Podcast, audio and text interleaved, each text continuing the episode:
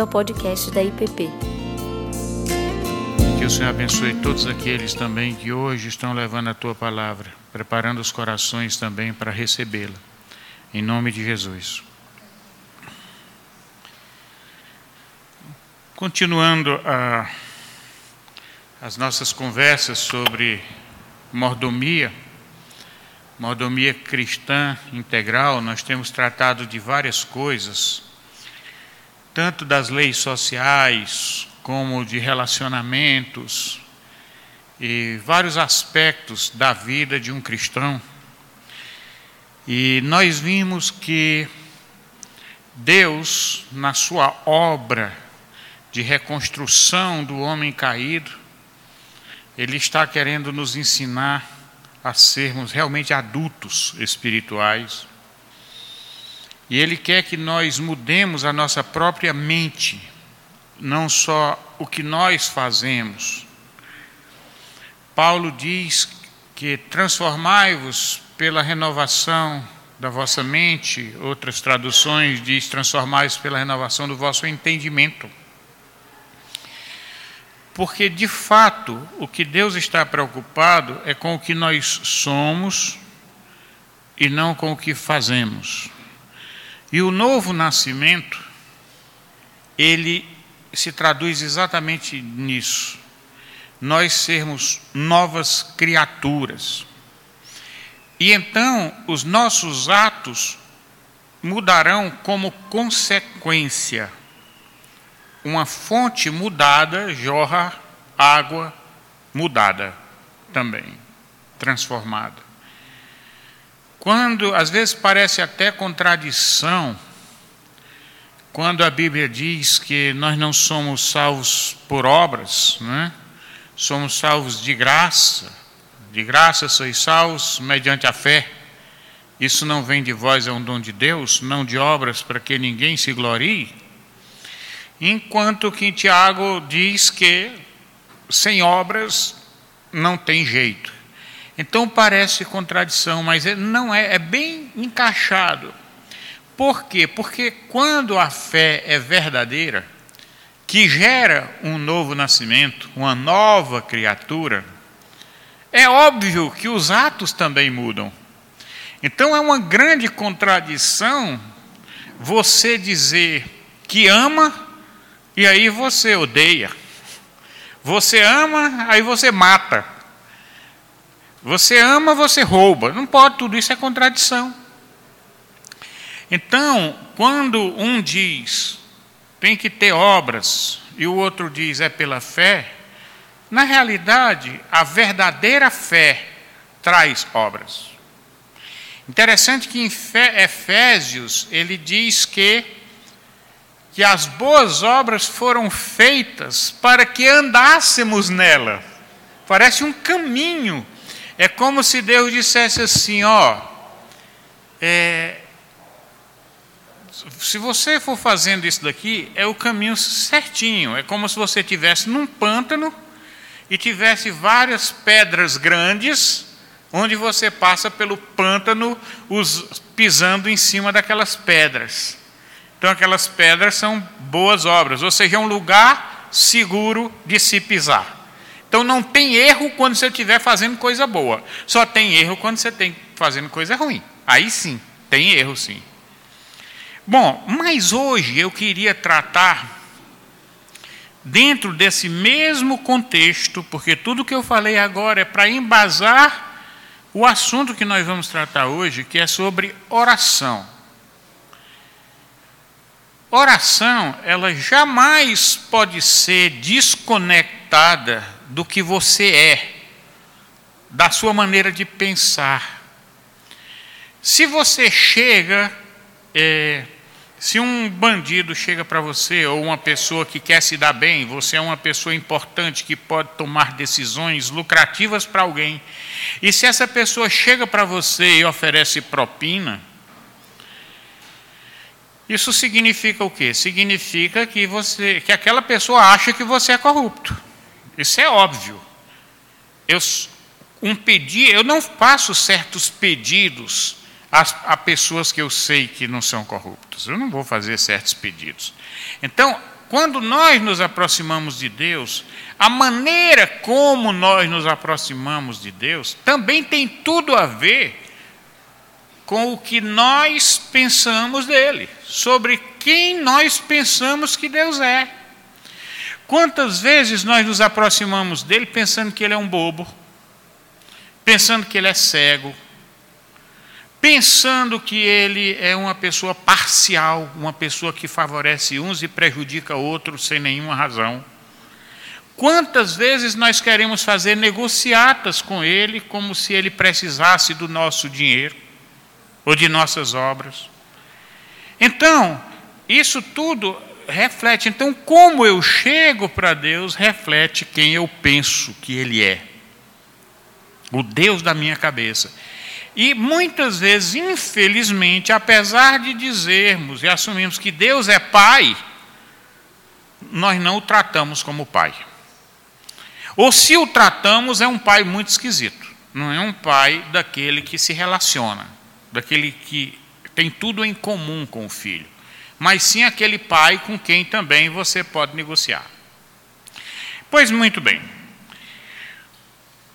O que é oração?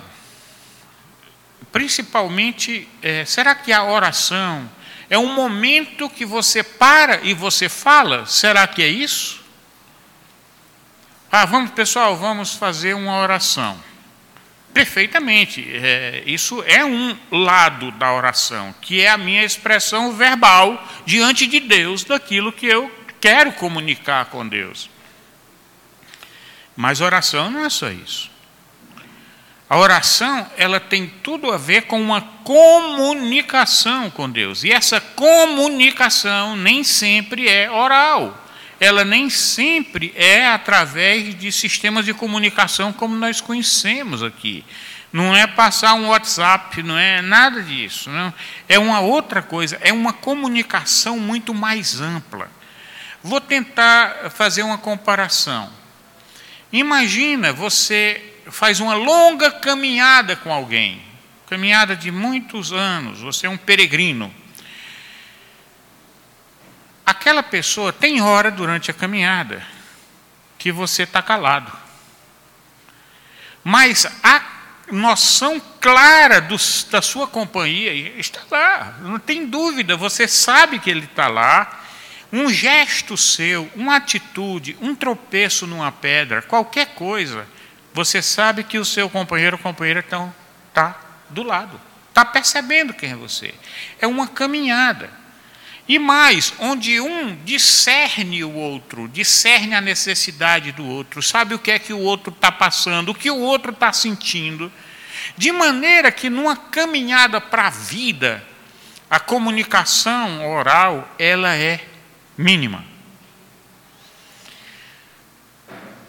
Quando a Bíblia, não é à toa que a Bíblia coloca o casamento cristão, o casamento modelo, como a figura de Cristo e a igreja. Porque nessa relação não é, não se supõe, se ela for cristã, não se supõe agenda de poder, não se supõe um tirar benefício em detrimento do outro, não supõe competição, não é, para ver quem se deu melhor, nada disso. É uma relação que, no modelo cristão, é uma relação de se dar. Quando eu digo minha esposa, minha mulher é minha, no sentido bíblico da palavra, não é no sentido de propriedade. Mas não, não porque ela é minha no sentido do direito legal ou de algum tipo de poder que me dá direito sobre minha mulher ou de, de eu ser o seu marido e, portanto, ela não, ela não vai ter poder sobre mim, poder legal, poder impositivo. Mas eu sou da minha mulher porque eu me dei, não porque ela me tomou. A minha mulher é minha porque ela se deu para mim, não porque eu a tomei pela força das instituições ou pela força econômica ou qualquer outro poder. Por isso que é, em Cantares, existe uma expressão muito bacana que ele diz: Eu sou do meu amado e o meu amado é meu. Mas tem uma expressão logo depois que ele diz: Sua bandeira sobre mim é o amor. O que é bandeira? O que é que significava bandeira? E ainda hoje, nas guerras, significa: é meu. Você põe a sua bandeira aqui.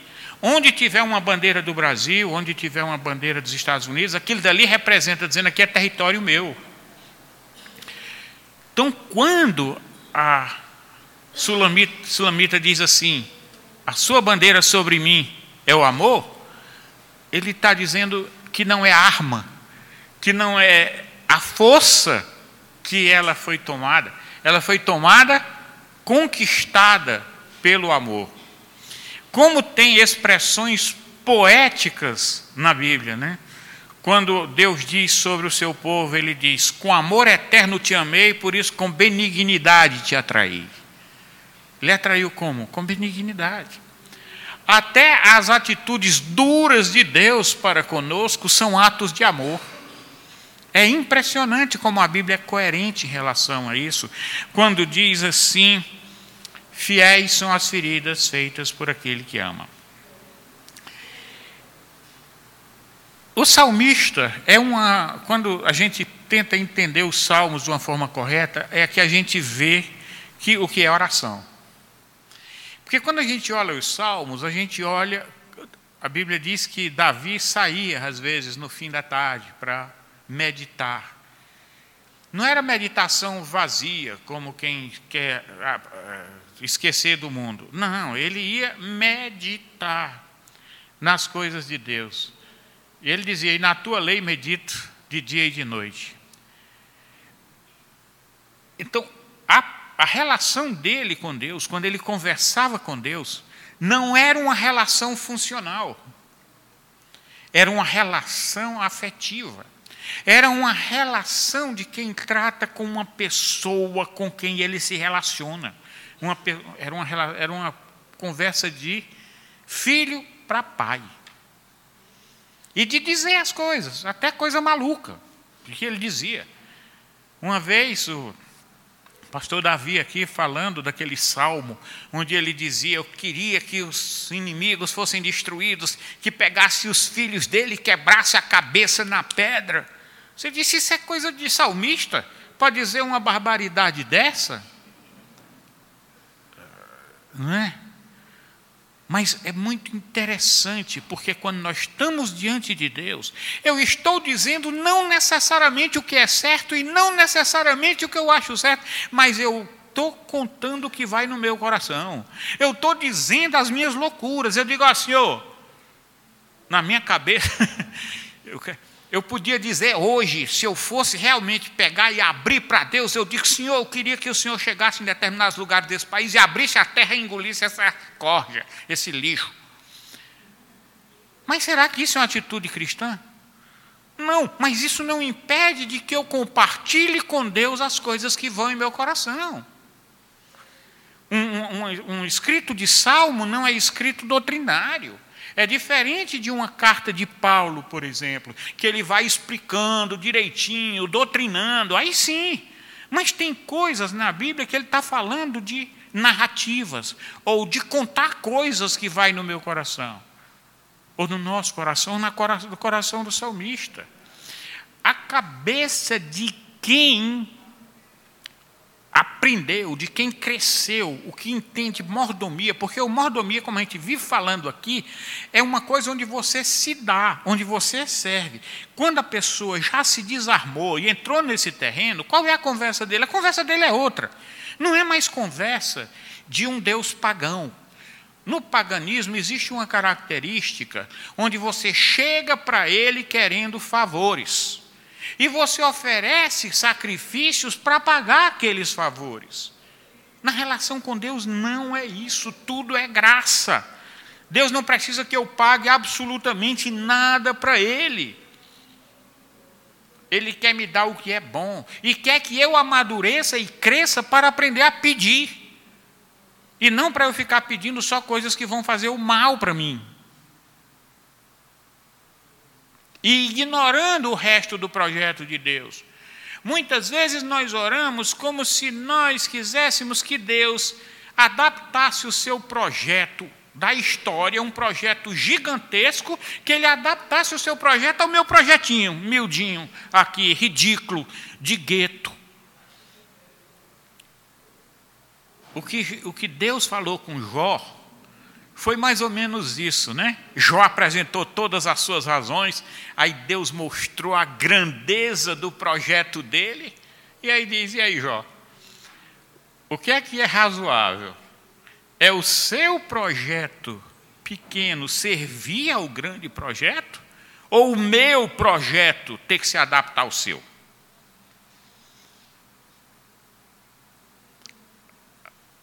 A visão de quem serve, a visão de quem sente, se sente como parte para servir ao corpo, como membro de um corpo maior, é a visão de quem submete o seu próprio projeto pequeno ao projeto grande de Deus. Isso não impede, não impede, de eu chegar para Deus e dizer: Deus, olha, o meu projeto é pequenininho, mas eu queria tanto. Eu posso dizer, tem problema. Senhor, pode me ajudar isso aqui? Pai, me dá um picolé. Qual é o problema? Posso pedir o picolé. Não, meu filho, está doente da garganta, não pode. Mas, às vezes ele diz, não, não está aqui um picolé, não, está aqui uma banana split. Pronto. Então, é uma relação que não tem uma regra legal, mas é uma relação de afeto, dinâmica, que não pode ser padronizada, que não cria questão de direitos. Não, o pai dá uma coisa para um filho e dá outra para o outro. Pronto, acabou. Precisa ser igual, precisa ter mesmo valor? Não. Não. As necessidades, as circunstâncias, tudo é diferente. Agora, se os filhos forem maduros, vão ficar felizes com o que cada um recebeu. Mas se forem bobos, infantis, ah, ele ganhou mais do que eu, eu quero também. Não é assim conversa de menino? E nós não somos não, iguaizinhos? Muitas vezes as nossas conversas com Deus são assim. O que, que nós aprendemos? Olha, em Isaías ele diz assim, a respeito da oração e do jejum. Ele diz: vocês jejuam para contendas, e vocês jejuam para que eu faça todo o vosso serviço, todo o trabalho de vocês. Puxa vida, como tem hora como a gente está cansado, como a gente gostaria de acordar de manhã e ver o carro consertado, o apartamento reformado, a roupa toda lavada, tudo ajeitadinho, não seria uma maravilha, né? Mas não é assim. Não é. Então, eu não vou jejuar e não vou orar para isso. A, oração dos, dos, do, do pessoal em Atos era como? Era Senhor. Será que era Senhor nos livra do chicote? Senhor nos livra da, da, da prisão? Não, a oração é Senhor nos dá ousadia, coragem para dizer o que precisa ser dito. Era, era outra postura, porque tinha consciência do seu papel no projeto de Deus. Mas, quando chega em Tessalonicenses, no capítulo 5, de 15 a 25, ele diz assim, para você ver a preocupação, a postura mental. Ele diz o seguinte: Vede que ninguém dê ao outro mal por mal, mas segui sempre o bem. Ou seja, você é filho de Deus, meu amigo. Não interessa que alguém faça o mal com você. Não, você não vai se igualar, você não vai agir como filho das trevas só porque o filho da treva se ofendeu, te ofendeu. Não. Sempre siga o bem. Alegre-se sempre, regozijai-se sempre, não é assim que o texto diz? Ou seja, mesmo que aparente um sofrimento, mesmo que aparente uma angústia, pode ficar sabendo que Deus está ali do seu lado e que tudo aquilo faz parte de um projeto maior. George MacDonald dizia o seguinte: quando acaba bem, a, mesmo agora, tudo está bem. Porque mesmo que a coisa não esteja lá bem, bem, bem, bem hoje, mas se ele é parte de algo que faz com que tudo termine bem, então ele é uma bênção. Enquanto que se a coisa aparentemente está boa, mas no fim vai cair em desgraça, então aquilo não está bem nada. Ele diz: orai sem cessar.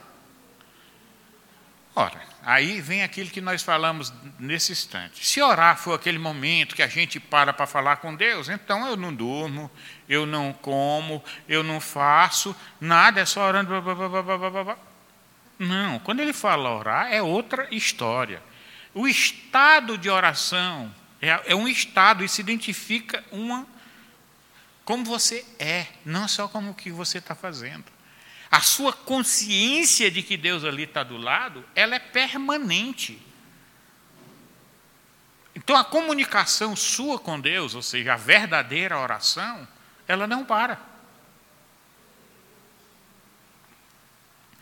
Em tudo dai graças, porque essa é a vontade de Deus em Cristo Jesus. Em tudo dai graça. Aí é cruel.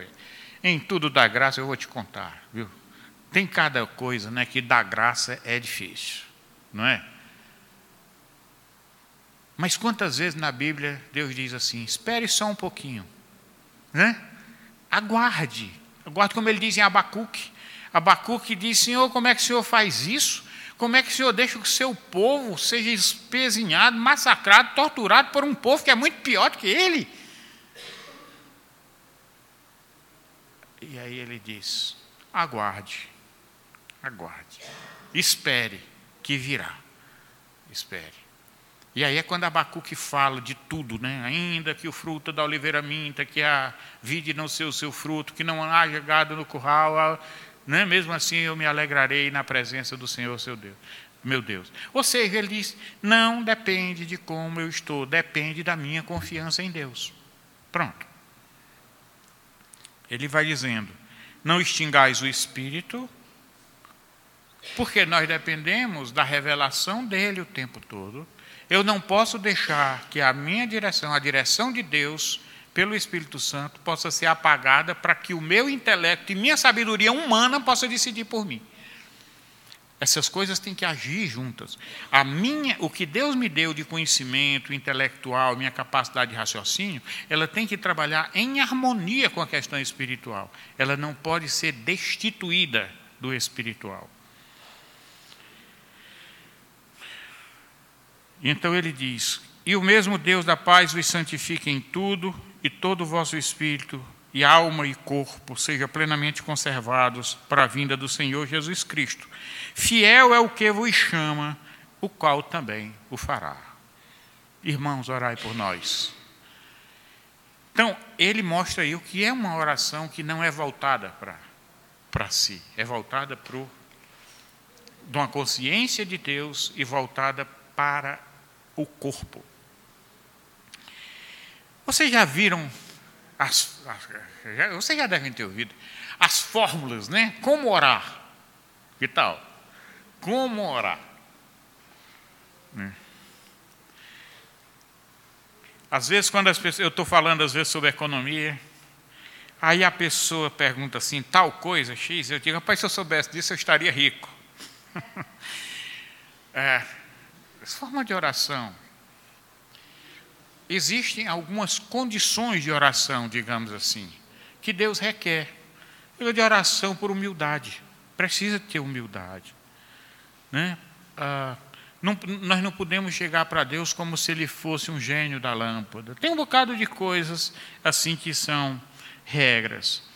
Mas, na realidade, não existe um formato da oração. Do mesmo jeito que o relacionamento entre duas pessoas nunca é igual ao relacionamento de outras duas. O nosso próprio relacionamento, o meu relacionamento com o João, não é o mesmo relacionamento meu com o Pedro. Porque isso é uma dinâmica que é um resultado do que as duas pessoas são. E como todos nós somos diferentes, essa mistura vai ser sempre diferente.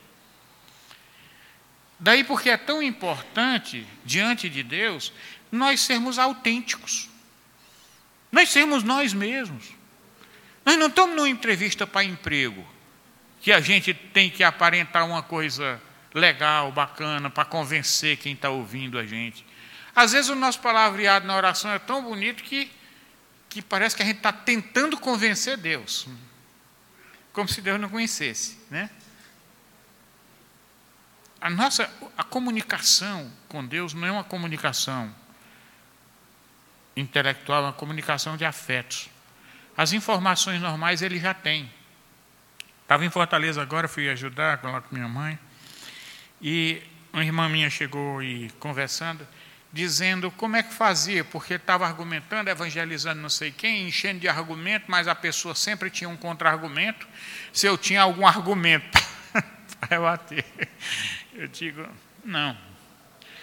Você tem que falar o que você crê e de uma experiência pessoal sua.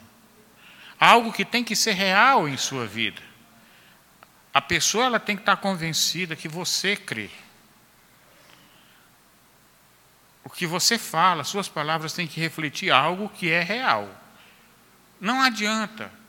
É claro que Deus pode usar qualquer coisa. Deus usa uma jumenta, usa qualquer coisa. Não, tem, não é essa questão. Mas se eu quero falar realmente, eu tenho que crer no que eu estou dizendo. E minha experiência tem que ser real com Deus. E como é que eu tenho uma experiência real se dia após dia eu não estou com o meu Deus?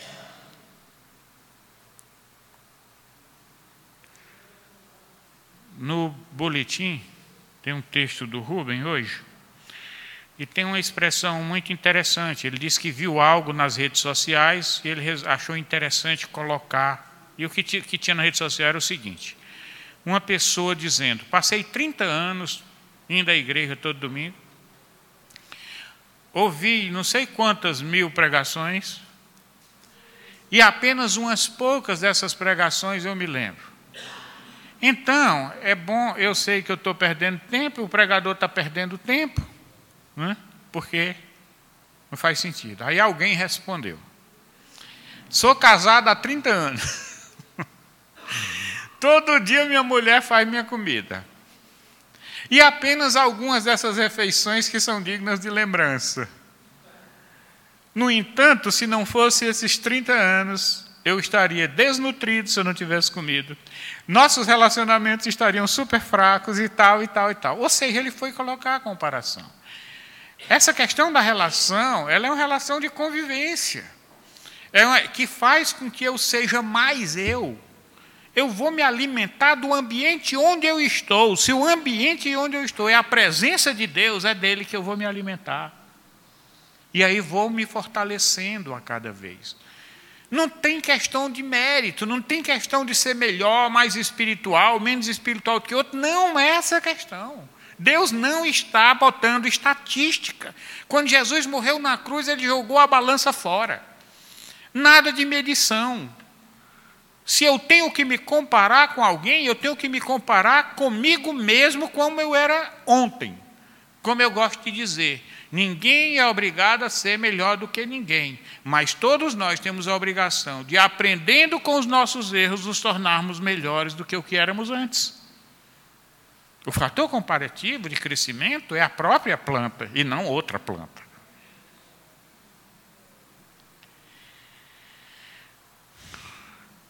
Nós não podemos chegar na oração como se nós estivéssemos no controle como eu que dito a agenda, eu que vou dizer para Deus o que é que eu quero. Por isso que quando Jesus ensinou na oração sacerdotal, ele diz: Seja feita a tua vontade. Então isso é a primeira a postura básica de quem ora realmente de verdade. É dizer, Senhor, a tua vontade é melhor do que a minha o que eu, tudo que eu vou dizer agora é algo que está na minha mente, no meu coração. Mas não é determinação minha. Não é o que eu assino embaixo. Eu quero só que o Senhor, eu vou compartilhar e peço que o Senhor me socorra. No meu entender, eu acho que se acontecer isso, isso, isso, isso, ótimo. Tem pessoas que eu oro aqui pela igreja. Senhor, eu gostaria que fulano fosse curado dessa doença que os médicos desenganam. Senhor, eu queria. Tudo isso eu digo para Deus todo dia, eu sou maior pidão. Mas eu sei Deus sabe que é seja feita a tua vontade. Ele se agrada de dar coisa aos seus filhos. Mas é interessante que às vezes ele gera em nós certos desejos e ele vai e atende para que, como ele diz, para que a vossa alegria seja completa. Uma outra coisa. É, bom, nós já vimos, nada artificial, natural, do jeito que eu sou. Não é para impressionar.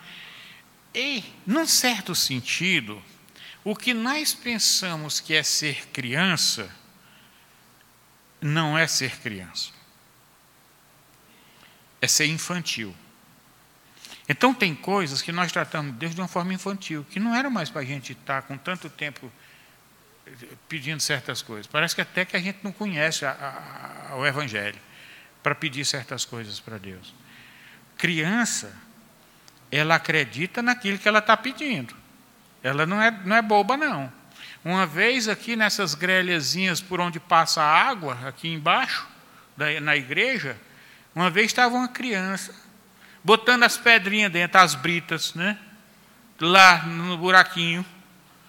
Aí um adulto, não sei se era diácono, quem é que era, aí chegou para a criança e disse: Vem cá, você sabe para que é que serve isso daí, esses buraquinhos?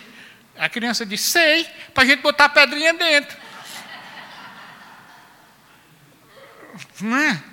Então, às vezes, a gente, a comunicação não está bem, bem alinhada. Então, quando a Bíblia diz para a gente falar, fazer as coisas como criança, é pedir como criança, ter coração de criança, é nesse sentido. Aquela criança estava botando as pedrinhas porque acreditava que era aquilo dali mesmo. Então eu preciso fazer o que eu acredito de verdade no meu coração. E não tentar controlar. Controlar é coisa de adulto. Que controlar, né? Eu digo adulto no mau sentido. Né? Porque nós precisamos ser adultos no sentido de crescermos espiritualmente.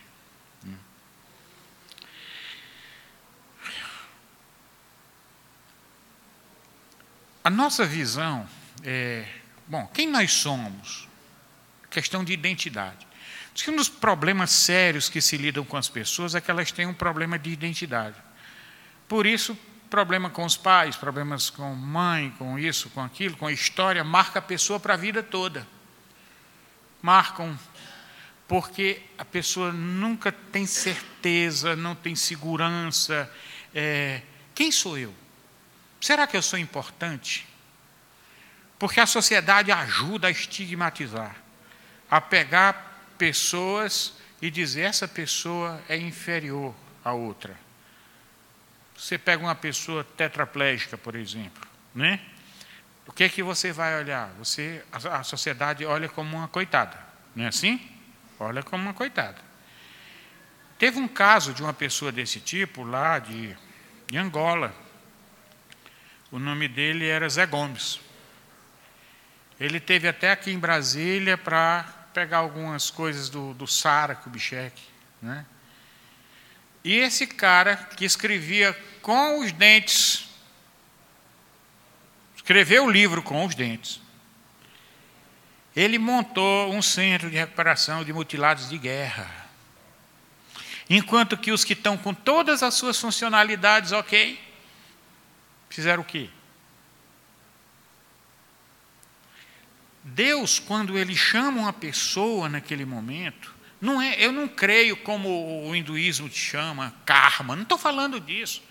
Eu estou falando que cada pessoa, com o que tem e com o que não tem, tem um papel no corpo. Existe uma função para aquela pessoa. E é assim que nós crescemos. É muito difícil, por exemplo, ah, eu estava lá essa semana, eu sempre tenho falado do exemplo do meu pai na cadeira de roda, hoje eu vou falar da minha mãe, porque essa semana eu vi como é que está o negócio lá.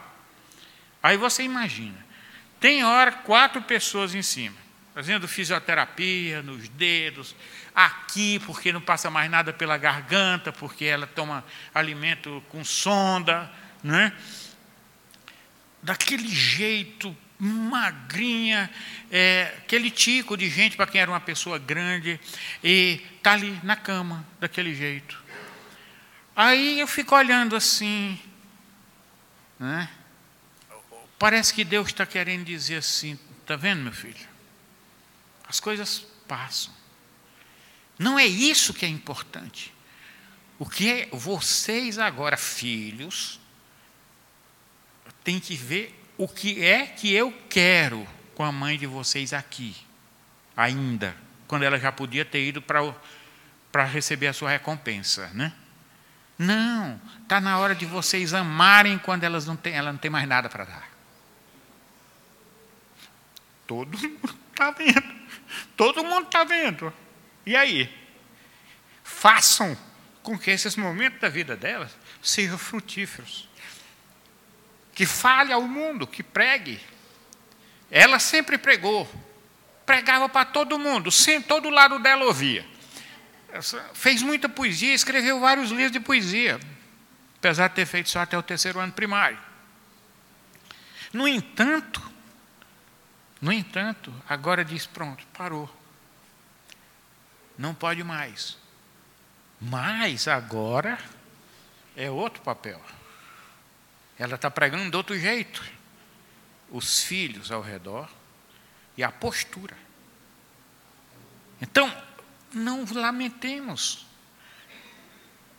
Entendamos que nós temos um papel aqui e que é uma honra imensa e que é um privilégio enorme que Deus nos deu. E que as nossas limitações, se a gente olhar, abrir os olhos, as nossas limitações fazem parte desse projeto bonito de Deus. Porque o que é limitado, que está limitado em mim, está sobrando no outro. E nessa união de complementação, o corpo pode estar sadio. O corpo é doente quando ele não colabora. Mas quando um colabora com o outro, o manco da perna direita sustenta o manco da perna esquerda. O cego ajuda o surdo e vice-versa, e assim por diante. Há uma complementaridade. E aí nós vamos ter sentimento de identidade. E aí a nossa dignidade é restaurada. E eu não vou me sentir diminuído por causa do selo, do estigma que a sociedade coloca na gente. E então tudo é motivo de louvor.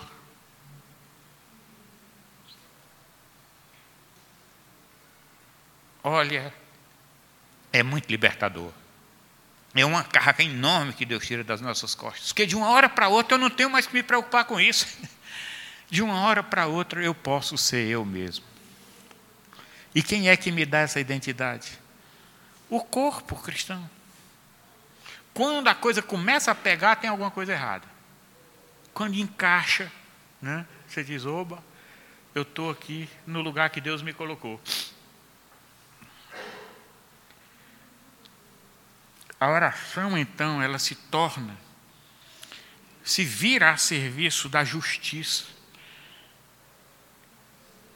Eu fiquei pensando nessa mudança que está havendo no país, em relação ao serviço público, por exemplo, e aqui é bem adequado porque temos muitos servidores públicos aqui.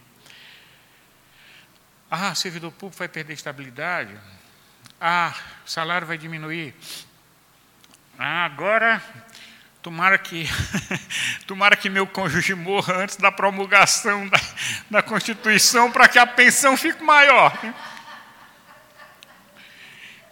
Coisa, coisas de maluca. Né?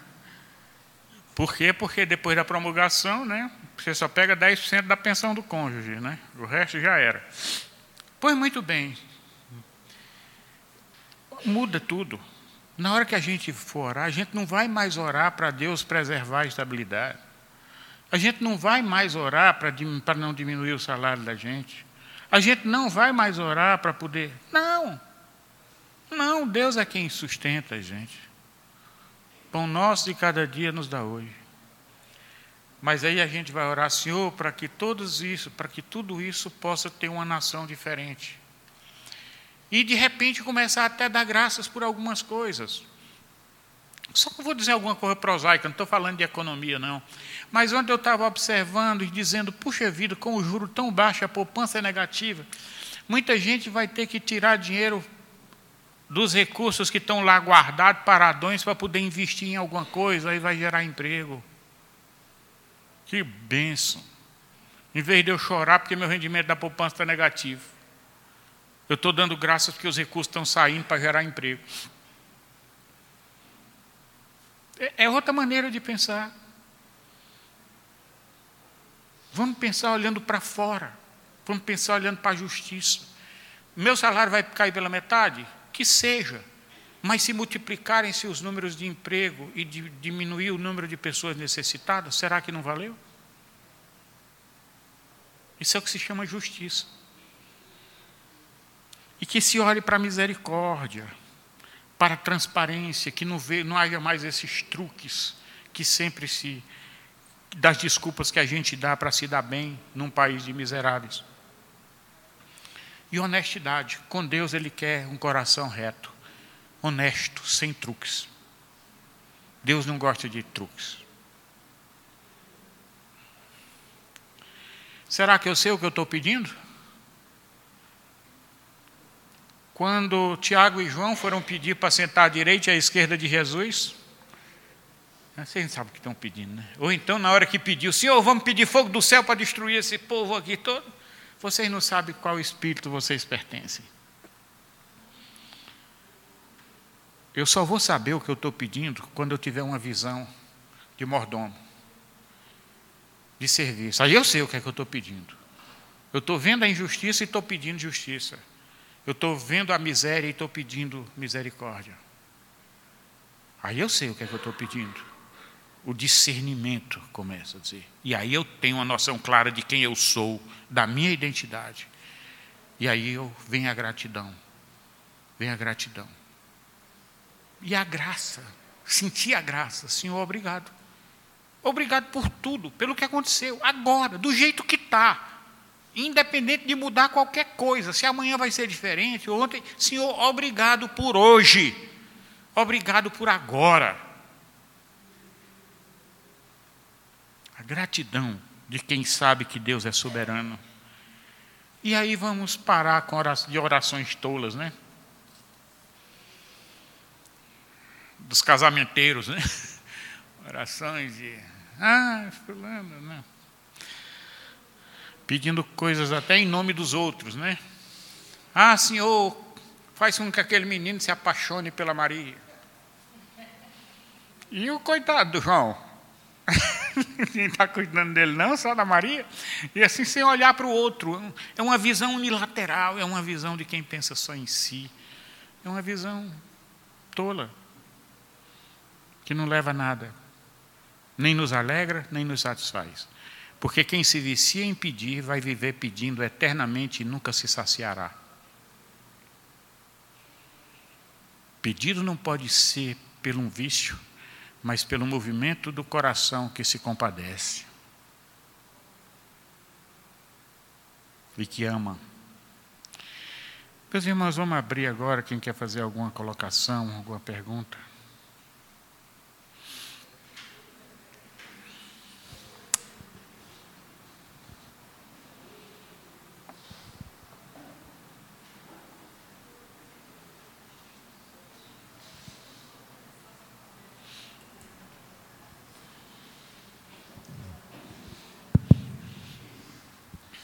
Miranda.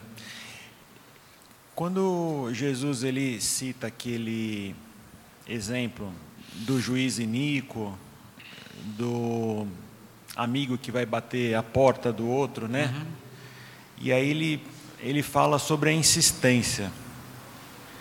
Como é que você vê isso daí? Você acha que a oração é mais uma, uma insistência que a gente tem para mudar o coração, a opinião de Deus uhum. sobre alguma coisa?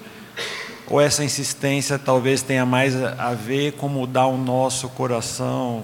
Afinal de contas, a oração acaba sendo também uma reflexão, porque quando você verbaliza aquilo que vai no coração, Você tem Olha. oportunidade de se entender também, né? Como é que você, como é que você vê isso? É interessante que tem pedidos que parecem, tem afirmações de Jesus que parecem contraditórias. Ele diz assim: Pedi dá-se-vos-á, né? batei e abre-se-vos-á e tal. E, e até conta essa parábola aí, como é que você falou.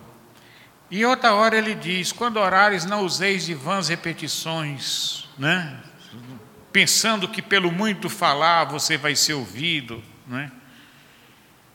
Mas olha, Agora, dentro desse modelo, dessa forma de oração que nós falamos aqui, uma oração que é um estado, uma oração que é algo que faz parte do seu coração e que chega até Deus. Meu amigo, na hora que está doendo, vai estar doendo. O clamor está permanente mesmo que você não fale. É, um filho dentro da casa do pai, se ele estiver sofrendo, vai estar sempre diante do pai aquele sofrimento do filho. Não é como o Deus pagão, ah, eu não consegui dessa, vai dessa. Não, não é método. É algo que seja consistente, permanente, que não é só uma coisinha de momento. Ah, ah, ah, fulano, eu quero comer biscoito. Aí chega uma hora depois, quero mais não. Não é assim é algum estado. Quando ele diz perseverar também, tem outro contexto, que é o contexto de você batalhar por aquilo. E é interessante quando o, o sofrimento, ele em certo sentido, ele é uma fonte de criatividade. Porque você olha para um lado e para outro e vê, procura soluções para o sofrimento. E muitas vezes soluções que você não acharia, a situação é tão apertada que acaba saindo. Coisas que ocupam muito sua mente, muitas vezes geram ideias. É, claro que é uma coisa que não tem nada a ver, mas eu me lembro que no meu tempo de adolescente, na escola e tudo, quando eu estava muito preocupado com certas coisas da escola lá, uma vez eu me lembro, estava com um problema de matemática na minha cabeça que não saía da cabeça de jeito nenhum. De noite eu sonhei com a solução, de manhã eu resolvi. Sonhei com a solução. Então, quando a coisa está ali pressionando, às vezes também é, gera atitudes. E, e, uma outra coisa, o, a angústia que gera daquele momento de sofrimento, ele também forma pessoas, forma caráter e gera gratidão também. E faz com que você compreenda também o sofrimento dos outros. Ou seja, mesmo que Deus demore e tudo, essa perseverança, ela não só faz você crescer, ser pessoa forte para lutar, mas também você traz essa, essa exemplo para os outros também. Fulano, não desista, batalhe, vá em frente, Deus está com você. Mesmo porque nem sempre a resposta de Deus é resolver aquele problema, mas é estar do seu lado te ajudando a resolver. Entendeu? Então, às vezes, ele não vai direto para resolver, ele se junta com você e vai na luta. Aí você vai, vai ralando, ralando, ralando, mas ele do teu lado, dando força, te orientando até que você resolve. Aliás, grande parte dos nossos problemas, a gente pensa que não foi Deus que resolveu, foi a gente, mas ele estava ali do nosso lado, nos dando força para não desistir.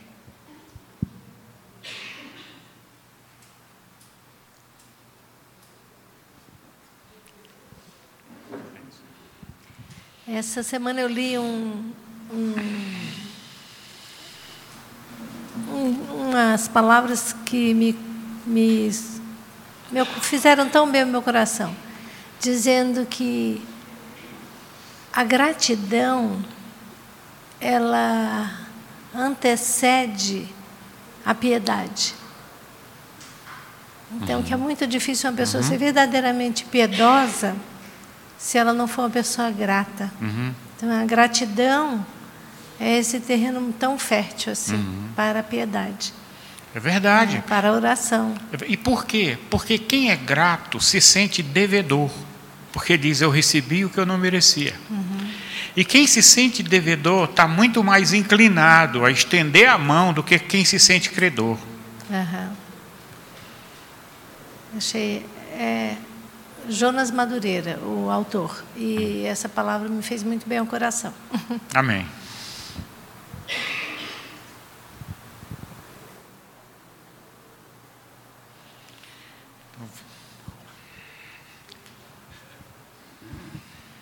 Essa questão também da gente ter, ser um estado de oração e o nosso cuidado de fazer orações mais adultas, entre aspas, né, e menos infantis. Mas quando a gente vê Davi e algumas orações, que às vezes a gente até pensa alguma coisa que ele pensava, principalmente em relação aos inimigos. Mas orar, ter a coragem de orar aquilo, e mais ainda, ter a coragem de escrever. Né, aquele sentimento, e está ali né, no, nos uhum. Salmos, coisas assim que hoje para a gente são absurdas. Né? Uhum. E aí a pergunta é assim: será que o que, que é melhor para Deus? Afinal de contas, Ele conhece tudo. É a gente fazer a oração que sai, que brota mesmo lá do coração, nesse momento né, de, de ardor assim, que, que Davi tinha, né? Ou tentar racionalizar e ficar pensando, ah, não, mas será que essa oração é válida? Será que eu preciso fazer diferente, né? Aí eu lembro do que meu pai falava assim para gente, quando a gente ia pedir presente no Natal, aniversário, ele falou: Filho, vocês podem pedir o que vocês quiserem. Receber é outra coisa, mas pedir, vocês podem pedir, né?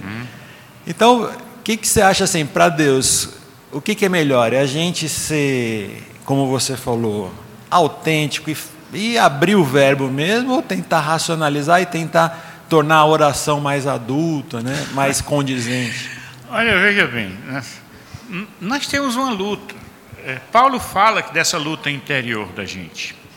Então, é, abrir o jogo como Davi abriu o jogo, abrir o coração diante de Deus, é ótimo, é uma beleza.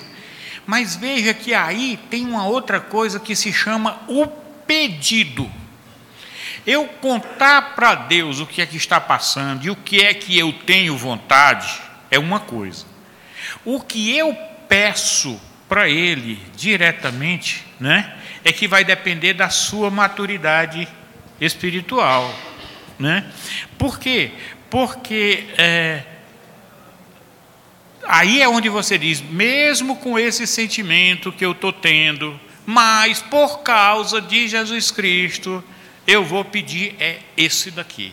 Ou seja, eu quero é isso, eu, o meu coração tem vontade é disso, mas eu vou pedir é isso. Nessas maluquices, eu já falei uma vez aqui, mas vou falar de novo. Nessas maluquices que aparecem na minha cabeça, de vez em quando, uns pedidos meio doidos assim, aí eu digo assim para Deus, até para ajudar na minha cabeça, na minha psicologia. Eu sei que eu tenho que botar certos controles, porque senão eu sou meio doido.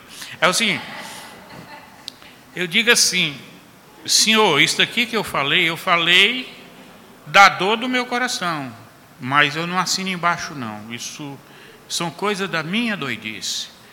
Mas o que eu peço para valer, eu digo aí, eu assino embaixo. Porque quando eu digo para Deus, eu assino embaixo, é dizer assim: esse aqui é o pedido que eu estou fazendo para valer. O resto foi tudo coisa que eu derramei dessas horas que você tem que abrir o coração.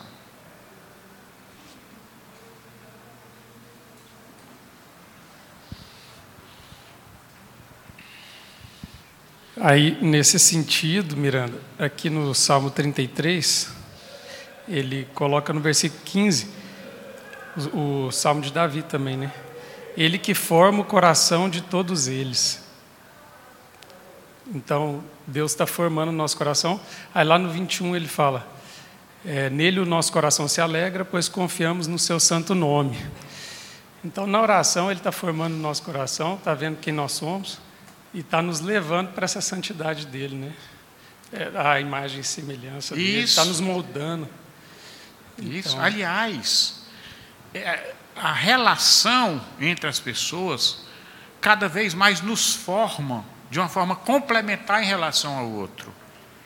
É, se você vai se relacionar com uma pessoa ou com outra ao longo da sua vida, isso vai dar resultados diferentes ao longo dos anos, porque um vai moldando o outro. Quando a gente se relaciona com Deus sempre e fica falando e deixa Deus trabalhar o nosso coração, ele na realidade ele está fazendo o nosso coração ficar parecido com o dele. Quando a Bíblia diz que os ídolos não falam, não veem, né? tornem-se semelhantes a eles o que o adoram, é porque nós ficamos semelhantes àqueles que adoramos. E, num certo sentido, no dia a dia, nós ficamos muito parecidos dos nossos, com os nossos ídolos. Então, a gente tende a imitar os ídolos. Nós temos, é, tentamos, tentamos imitar as pessoas que nós admiramos. É uma coisa interessante, essa experiência eu já vi, particular porque aconteceu comigo. No trabalho, eu sempre evitei qualquer palavra que, que fosse assim, palavrão, qualquer coisa. Eu, eu, desde que eu me converti, eu né, não me lembro nem de ter dito, raramente. Então, o que é que ocorre? Lá eu notava o seguinte, que na sala com tanta gente, se eu tivesse lá ninguém falava. Isso aí. Muito raro. E, e, mas se na hora que está junto com a patota, aí já viu, não é? Sai. É, o que acontece é o seguinte: é, nós tentamos agradar aquelas pessoas que a gente acha que tem valores, que, que, entendeu? Mas quando você não tem o que perder, meu amigo, quando é tudo é um quadro, é uma parede, ela está limpinha ali. Será que você vai riscar uma parede daquela? Mas vê se ela está toda riscada. Se ela já está toda riscada, um risca mais, um risca menos, aí já perdeu a dignidade, entendeu? Num certo sentido. Em relação àquele tema, não estou dizendo que essas pessoas não tinham dignidade, não, não é isso que eu estou dizendo. Vamos agradecer, pessoal, então. Senhor, eu queria te louvar pelo teu amor, pelo teu cuidado. Nós somos muito infantis, Senhor, nós não sabemos orar, essa é a verdade, Senhor, não sabemos orar. Mas nós queremos, Pai, aprender a relacionar com o Senhor desarmado para aprender quem o Senhor é, sem essas falsas imagens do que é que seja um pai, que, que são tão marcadas às vezes na vida dos teus filhos. Nós queremos saber realmente o que é ter um pai, no sentido bem amplo da palavra. E que nós queremos sentir em nós mesmos o que é ser filho na plenitude da palavra. Porque de uma forma ou de outra, todos nós estamos carentes disso. Peço que o Senhor nos ensine a olhar para fora, olhar para o próximo. E mesmo sem justificar os erros de ninguém, mas que nós nunca sejamos acusadores, atiradores de pedra, que nós nunca venhamos a dar suporte a qualquer estigma. Vem nos ajudar, Pai, a compreender o teu amor, a tua graça. Nos dá, coloca em nossas emoções, em nossos corações a identidade de filhos. Porque às vezes essa marca de filho está só no nosso cérebro, mas não está na mente e no coração. Abençoa a nossa igreja, abençoa os teus líderes, abençoa os que sofrem. E que essa que a tua igreja seja agente de transformação da nação. Em nome de Jesus, Senhor. Amém. Você acabou de ouvir o podcast da IPP. Para saber mais, acesse nossa página em www.ippdf.com.br.